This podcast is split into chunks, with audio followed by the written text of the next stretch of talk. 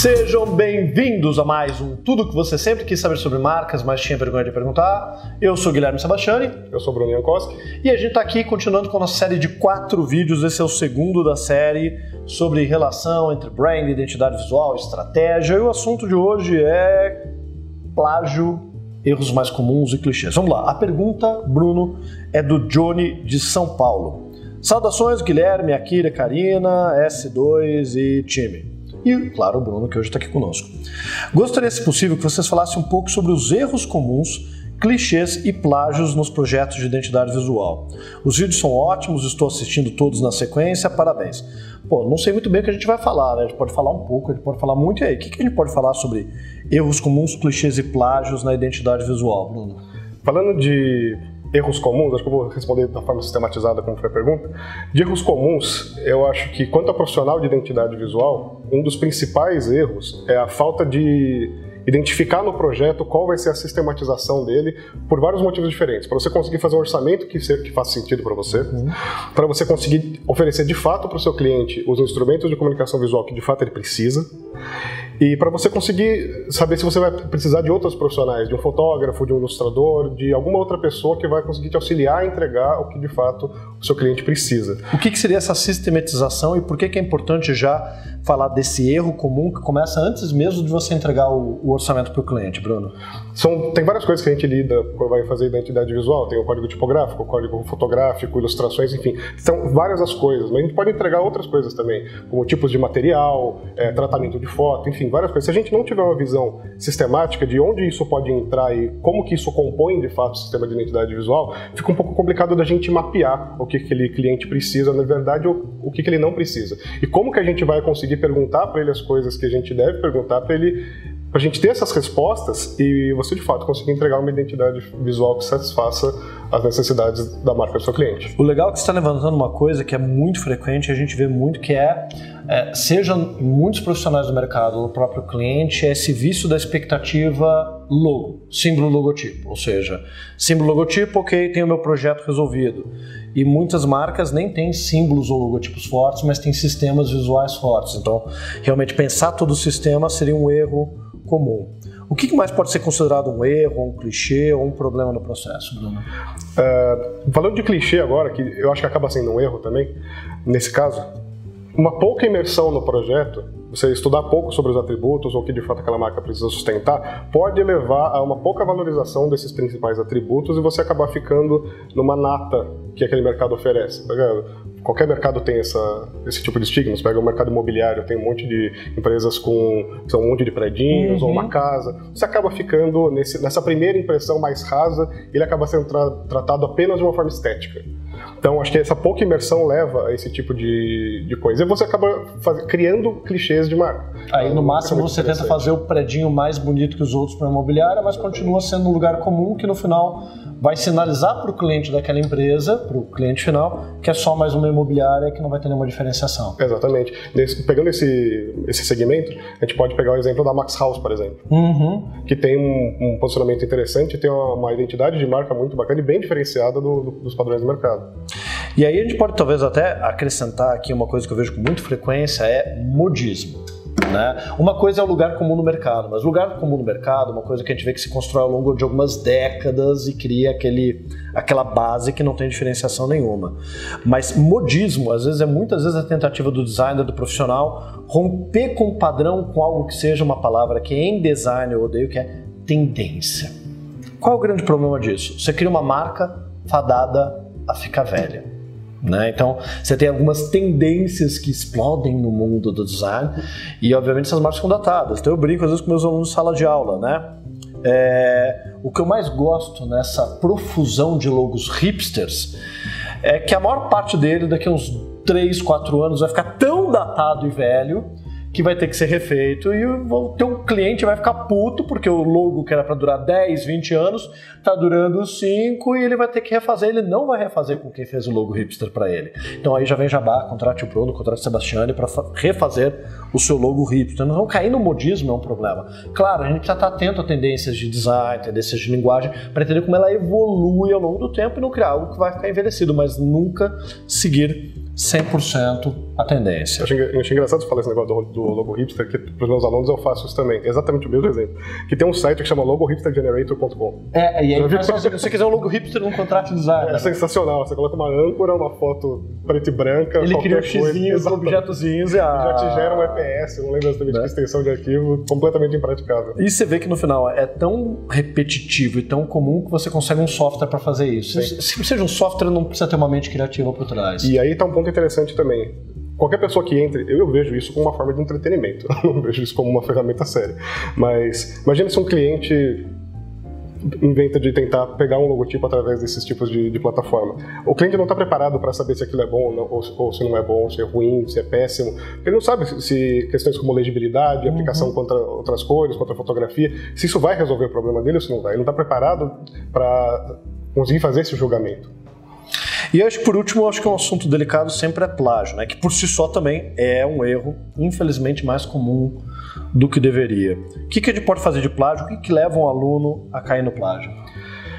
É, acho que tem uma uma zona meio cinza antes do plágio, que é você criar uma coisa que a gente está falando, por exemplo, dos clichês, que seja muito parecida com alguma outra coisa já existente. geralmente isso acontece quando você trabalha com formas muito simplificadas uhum. e com signos banalizados. Você pode ser julgado por plágio por... Sem por uma mera coincidência. Exatamente. É muito complicado você criar um símbolo completamente inovador, novo, inédito, que ninguém nunca tinha, tenha visto. Imagina a quantidade de símbolos que são gerados por dia através do nosso mercado. Então, acho que a gente volta à parte do estudar bastante, fazer uma imersão boa no projeto para conseguir desenvolver uma, uma, marca que faça mais sentido. E outra coisa é você documentar o processo, não ter medo de errar, não ter medo de fazer uma coisa que pareça estúpida. Coloca, pode ficar ridículo, mas avança com aquilo. Tenta derivar caminhos no meio do, do, do processo, para não ficar preso a uma ideia inicial, que isso costuma acontecer. Gente, às vezes a gente uhum. confia tanto numa coisa. E se apega à ideia inicial. Exatamente. Isso pode até te ajudar, não necessariamente a não fazer alguma coisa muito parecida com a de outra pessoa, mas caso exista um problema jurídico, você consegue ter um, uma base para conseguir discutir, falar como foi o seu processo, identificar os seus erros, é, procurar mostrar para as pessoas também, é, algumas pessoas, né, no caso, hum. tem projetos que são muito confidenciais, mas enfim, é, mostra para as pessoas, deixa as pessoas verem, porque às vezes não está na sua cabeça a referência, mas tem alguém que pode ter visto alguma coisa parecida, ainda mais dentro do mesmo mercado é mais fácil, mas quando são em mercados muito distantes, em países diferentes, fica um pouco mais complicado, a gente sabe disso. Então, tentar se blindar através dessa documentação, de procurar no Behance, em Google, em qualquer outra ferramenta, o que, que, já foi feito nesse sentido pode ser uma, uma, uma solução interessante. É, do ponto de vista do projeto para o cliente, o problema é quando tem algo muito parecido no mercado dele. Isso cria um desconforto e um problema até de competição. Mas aí entra o ponto que o Bruno falou que eu concordo. Sempre vai ter alguém que pensou naquilo que você já pensou em algum outro lugar do mundo, em algum outro segmento. O que não significa que, ah, então já que é muito difícil ser original, tudo bem copiar. Não, copiar não está correto. Até porque você na cópia não só está fazendo algo que é crime, no caso do plágio, mas também você está eliminando o teu processo de reflexão que vai te levar a uma conclusão do que é mais adequado para aquele cliente, só pegando algo bonitinho. Mas uma dica de ferramenta é um site chamado Logo Lounge. Custa 100 dólares a assinatura por ano e você pode procurar por palavras-chave. Obviamente só vai dar ali resposta das marcas que tem aquela palavra-chave tagueada ali. Então você procura por pássaro nesse site. Tem mais de 6, 7 mil marcas tagueadas com a hashtag bird em inglês. Cara, tudo bem, você vai ter que dar uma passada geral de olho, mas é para ver realmente assim. Você vai encontrar muita coisa parecida com o que você já fez mas se você encontrar algo que está muito idêntico, aí é que você tem um problema ali de um risco. É, sempre vai ter algo parecido, mas nunca, plane... nunca plagiei. Eu vou te dizer o porquê. O plágio pode pôr toda a tua reputação a perder. O plágio pode manchar a tua reputação, de não agora, você está começando, você está na faculdade, mas dali a 10 anos, 20 anos aquilo pode te assombrar. E eu falo por experiência própria, quando eu estava na faculdade, tinha um concurso de design de logo e eu estava sofrendo para encontrar a solução. E criar, cara, desculpa, criar uma merda. Criar uma merda. Porque criar é sofrer, fracassar, sofrer, fracassar, sofrer, fracassar, até que você encontra algo, puta, legal, funciona. Criar algo bacana é uma sucessão de erros e fracassos. Isso é frustrante. Por isso que criar não é para os fracos, é para os fortes. Por isso que eu parei de criar. Hoje quem cuida disso é a Akira. Mas eu encontrei uma marca que era, se eu fizesse só algumas modificações, a solução ideal para aquele projeto. E falei, putz, mas é outro segmento, eu vou mudar um pouco. Aí é uma inspiração. Não ia ser uma inspiração, ia ser uma cópia. E doeu muito, mas eu tomei a decisão de não copiar. Justamente porque eu falei, puxa, se eu quero um dia ser um profissional, ter uma empresa, olha o risco que a gente se coloca. Né? Tanto por isso que a gente discute isso muito com todo mundo que vem trabalhar aqui, do não plagiado, não cópia, cuidado com a referência. E eu tomei a decisão de não copiar. E depois eu descobri que aquela marca que eu queria copiar era ela mesma um plágio de uma outra marca. Era o plágio de uma produtora de cinema.